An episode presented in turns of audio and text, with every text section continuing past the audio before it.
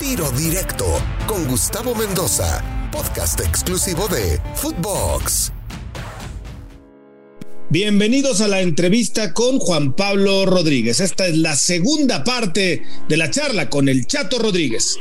Platícame del Atlas de la Volpe, un equipo que no ganó nada, bueno, de títulos, pero ganó un prestigio. Todo el mundo lo seguimos recordando, Chato. Y la camada de jugadores que salió contigo, con Ricardo, en ese Atlas, pues no se ha vuelto a repetir, por lo menos no en el volumen, ¿no? Atlas sigue sacando jugadores, pero no ha vuelto a tener un equipo tan espectacular, ni tan atractivo, ni, ni mucho menos que juegue también al fútbol. Por ahí ahora el de Coca intenta, ¿no? Ahí va ahí la lleva, pero todos nos quedamos con ese Atlas de la Volpe. ¿Qué recuerda de ese equipo? No, puros recuerdos muy bonitos, sobre todo porque fuimos una camada que, que debutó más del 90%, que tuvimos un proceso de fuerzas básicas eh, desde los 14 años y hasta llegar a primera división, muchos debutando a los 17, 18 años, estando juntos 3, 4 años, viendo cómo el crecimiento de cada uno, eh, como Rafa Márquez después de eso se fue a Europa, se fue a Mónaco.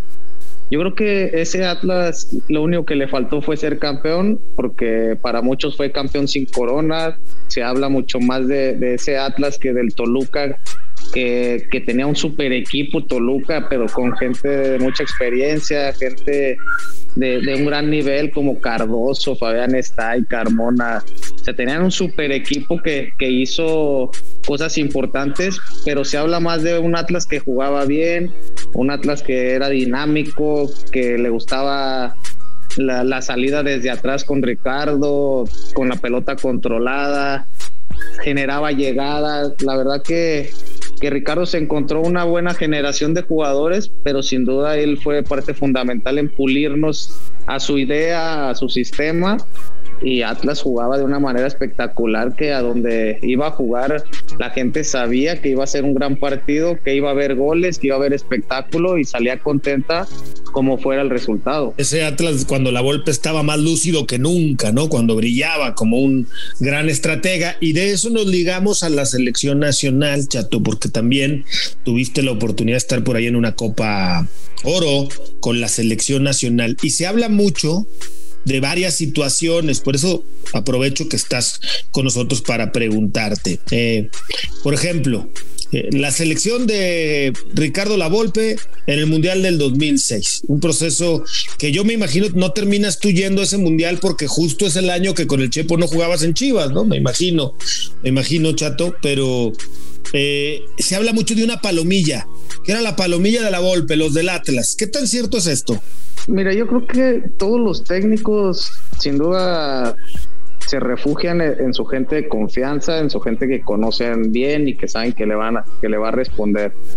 Porque así como se habla de la de Ricardo del 2006, se habla de la de Javier Aguirre en el 2002, o se habla de la de La Puente en el 96. O sea, yo, yo creo que, que cada entrenador lo que hace es llevar a su gente de confianza sin duda en el transcurso del proceso, pues Pavel Pardo, Osvaldo y Jared pues eran los, referentes de la selección, pero ahí hubo gente joven, gente que como Osorio, como Salcido, como El Maza, gente que se fue consolidando en la selección y, sin duda la, parte fundamental de la consolidación no solo es el entrenador, también es la parte fuerte de, los jugadores de experiencia, cómo arropan a, cada miembro de la selección, cómo lo, lo van ayudando a, representar al país, porque pues bueno, como te repito, la gente de experiencia hacía muy bien su papel, pero yo, yo a lo que voy es que cada proceso, cada entrenador eh, lleva a la gente que le tiene confianza, que sabe que le va a responder y que sin duda fuera de, la cancha también se sientan protegidos de que, de que hay 100% profesionales representando al país. Oye, Chato, tú fuiste a las eliminatorias para el Mundial de Corea-Japón. De hecho, vas a la Confederación del 2001, si no me falla la memoria. Y luego te pasa lo mismo la del 2006, vas a la Copa América de Colombia y vas también a la Copa Oro y luego a las eliminatorias y a la Copa Confederaciones. Pero no te tocó el Mundial, ¿no? ¿Te faltó un Mundial en tu carrera? Sí, sí, yo creo que sí me faltó. Tuve la fortuna de representar a, a México en muchos torneos importantes, confederaciones, Copa América, Copa de Oro, pero el, bueno que es el mundial es donde es la vitrina eh, y el que todo, todo jugador anhela jugar, pues claro que, que puedo decir que me faltó, no me arrepiento de todo lo que hice. Creo que, que el hecho de vestir la, la, camiseta nacional cada vez que fui llamado, traté de hacer lo mejor posible pero sí, claro que te queda esa espinita de, de, poder haber jugado un mundial y siempre quedarme fuera. Oye, ¿te has vuelto a cruzar al Chepo de la Torre? Sí, claro, claro, pues después me lo, sobre todo en la, en la entrega de, los Citlalis o de los premios, ahora Balón de Oro, me lo topé muchas veces, me lo topé, pues bueno, ya él dirigiendo a otros equipos, tanto en Toluca, que nos gana la final del 2010, como después él dirigiendo a Santos Laguna. Pero pues bueno, eso es parte del proceso, ¿no? La adaptación a, los sistemas, pues el poder eh, convencer a los técnicos de que, de que eres capaz de ayudarle en, en su sistema y bueno, con él nos surgieron las cosas no salieron como, como yo pensaba y, tuve que salir de, Chivas, pero bueno, vine a una gran institución como lo fue Santos. El mejor entrenador que tuviste. Ricardo Lavolpe, sin duda. Pero no, no duda, ni titubeaste. Mira que tuviste varios entrenadores de nivel, ¿no? Sí, mira, yo gracias a Dios tuve una, una carrera muy larga, 21 años, pues ya te imaginarás muchos técnicos, unos buenos, unos no tan buenos y unos malos.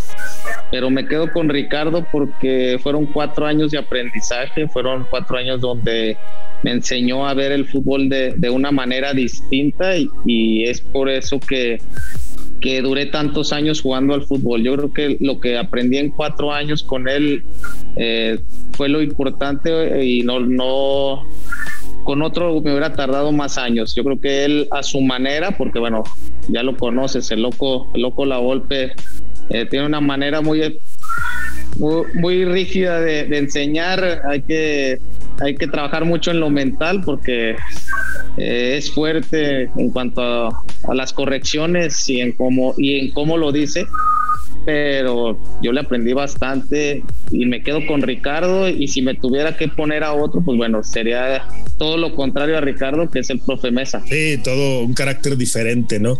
¿Y quién sería el peor entrenador que tuviste? Sin duda, Sergio Bueno. También sin titubear.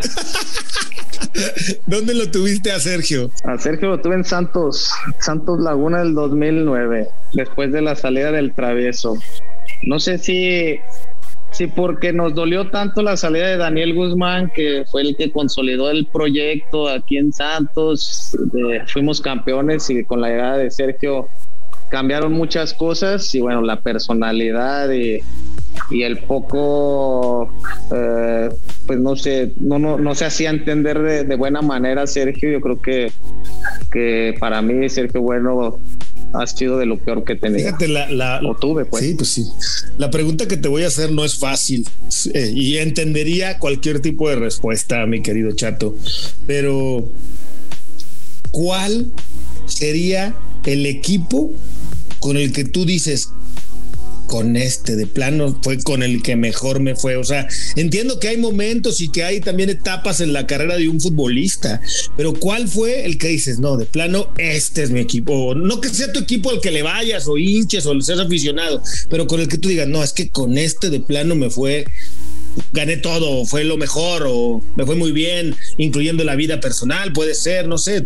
¿Tienes alguno? Pues mira, en en los términos de conseguir cosas importantes y, ganar títulos, me quedo con Santos, pero me quedo con Santos del 2010 con Rubén Omar Romano, que desgraciadamente no consiguió títulos, pero era el mejor Santos que se ha visto para a mi manera de ver, ¿no? Creo que era un, equipo que jugaba bastante bien, jugaba muy bien al fútbol, Desgraciadamente, pues bueno, en un año, en el 2010, jugamos las dos finales y no pudimos conseguir un título. Uno perdido contra Toluca increíblemente en penales, pero el equipo jugaba bien. Entonces, yo creo que me quedo con Santos, pero me quedo más con el equipo que no consiguió títulos como lo es el, año 2010 porque jugaba de una manera espectacular. lo recordamos, cómo no. Eh, por último, Chato, para acabar eh, de la entrevista de tiro directo, te voy a hacer, te voy a decir tres, tres este tres personajes o tres palabras y tú me contestas lo que tú quieras. ¿Te, parece? Ok.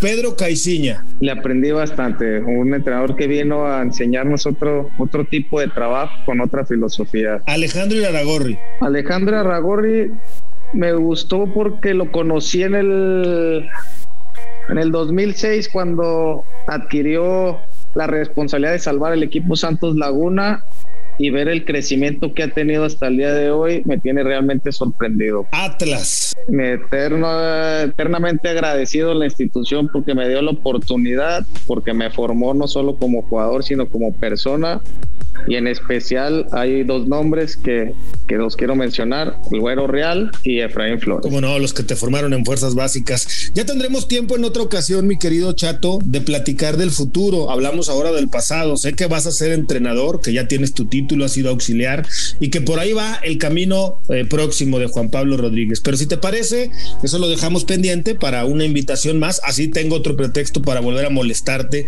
y volver a platicar contigo en tiro directo. ¿Te parece? Claro, Gustavo, ninguna molestia, aquí estamos a la orden, ya sabes, para los amigos.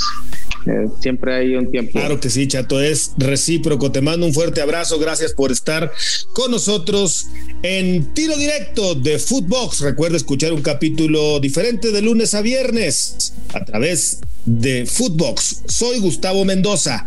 Ahora me escucha. Tiro directo exclusivo de Footbox.